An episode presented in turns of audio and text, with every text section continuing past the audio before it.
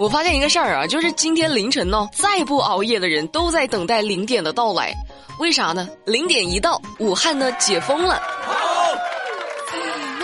欢迎收听由今天要为武汉点赞的唐美丽录制的节目。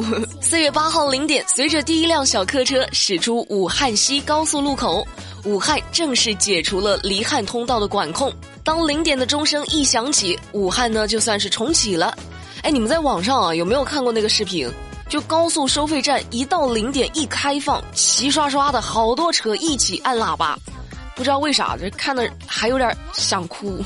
经过这段时间呢，我们对这座英雄的城市也会更加充满敬意与热爱。恭喜武汉解封，热干面欢迎归队。啊，美丽相信这次暂停后的播放呢，会更加的温暖人心。加油！随着武汉的解封，武汉的一些工作单位呢，也开始恢复办理业务了。比如说婚姻登记处。武汉江汉区的婚姻登记处就迎来了首对办理结婚登记的新人，工作人员呢在十五分钟左右就为他们办完了登记手续。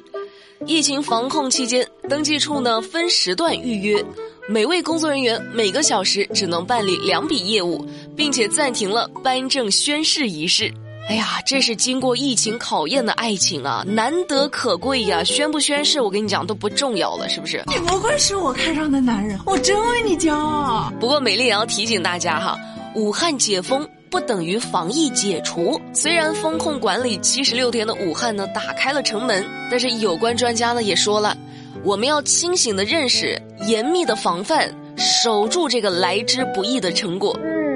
防控的第一关呢，我们是打赢了，控制住了啊！但是要想守住这个成果，还是需要我们每一个人的努力的。千万不要觉得说现在就可以为所欲为的出去浪了啊！乖乖的啊，守规矩，听话啊，一步一步来。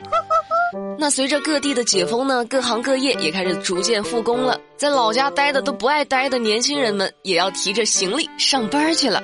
最近，江苏常州的火车站的安检人员就发现有一个粉红色的行李箱里，疑似呢有违禁品。开包检查之后呢，就发现啊里面有一千响的鞭炮。箱子的主人呢是一位小伙子，就问呢说怎怎么回事？这箱子里怎么放这么多鞭炮呢？这小伙子就说了。这个我本来过年的时候想放的，但是因为疫情期间呢，我一直放在行李箱里，我我过年也没拿出来放，我我就忘了。随后，民警对该男子进行了严厉的批评教育。一千响的鞭炮啊！我的天哪，这难道就是传说中猛男的行李箱吗？不过，美丽真的要严肃提醒一下各位哈，易燃易爆物品，别说高铁了，公交车都不让携带的。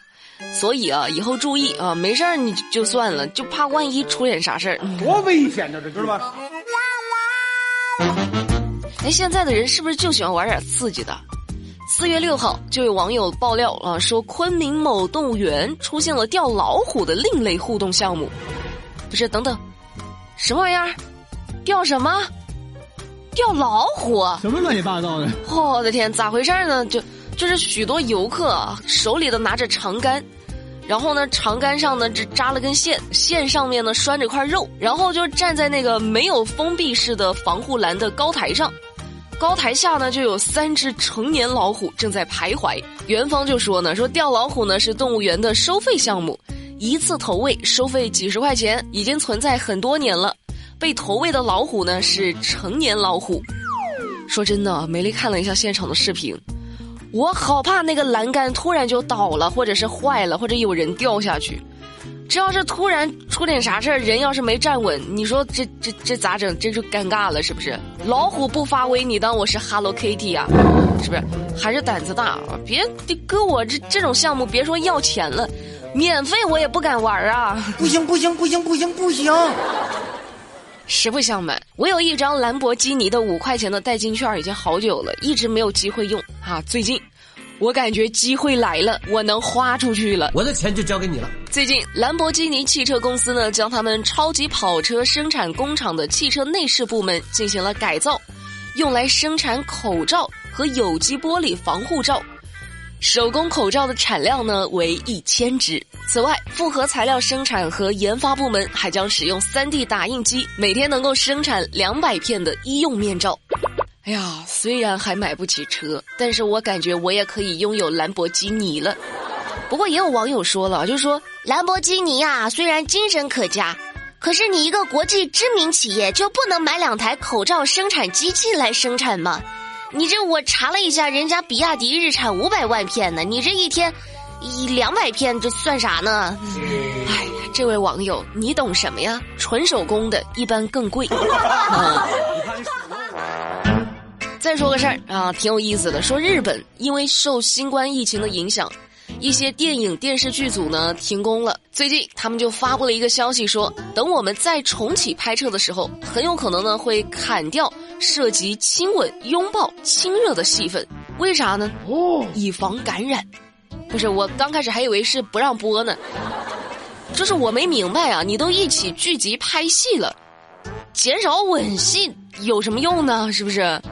莫非这是掩耳盗铃的升级版？像话吗？这个不得不说，这个时候抠图的重要性它就来了。以前你说演员抠图呢是不敬业，现在要是来个演员抠图，那是懂安全意识啊，知道不？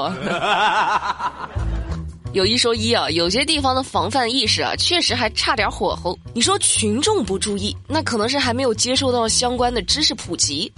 但是作为医护人员，如果你都不撞南墙不回头，不见黄河不死心。哎。不知道咋说哈，四月七号，日本庆应义塾大学医院就说，说该院有四十名实习医生无视禁令，为了庆祝结业举行聚餐以及卡拉 OK 的活动，目前已经导致十八人确诊了新冠。院方表示，作为医生，他们做出了不被允许的行为，对此呢，我们深表歉意。哎呀，我的天，自己都是医生了，你还不知道？事情的严重性吗？还聚餐，还唱歌，你，哎呀，这个操作真的是有点过于迷幻了。真的，我感觉你以后能不能当医生，这个学校都要再思考一下哈。好啦，节目的最后说个正能量的事儿。四月五号，一个七岁的男孩呢不小心掉进了两米多深的河里，孩子的妈妈呢为了救孩子也被困在了水中啊，在这危急时刻。一名戴着口罩的中年男子就跳进了河里，就努力的把人给救了上来，而且一救就俩。见到母子二人平安之后呢，他就消失在了人群中。家属呢四处打听之后才得知，救人的是一家饭店的老板石德兴。四十九岁的石德兴呢就说说他小时候呢也曾经溺水被救过，自己的生命呢是好心人给的，所以啊救人也是出于本能。这是大爱的延续啊！首先要给石大哥降龙十八赞啊，见义勇为，拯救了两条生命。但是呢，也要提醒各位啊，带孩子出门的时候一定要寸步不离的看好了，因为小孩嘛，这好奇心重，这里看看那里跑跑，很容易呢就把自己陷入到危险当中。说得亏这次遇到了好心大哥，你要是没遇到呢，是不是？不说了，先给大哥再来波点赞，好不好？好啦，今天的节目美丽就跟你们聊到这儿。了解更多资讯，参与话题互动，新浪微博搜索关注马栏山广播站就能够找到啦。每晚八点不听不散，拜拜。I love you。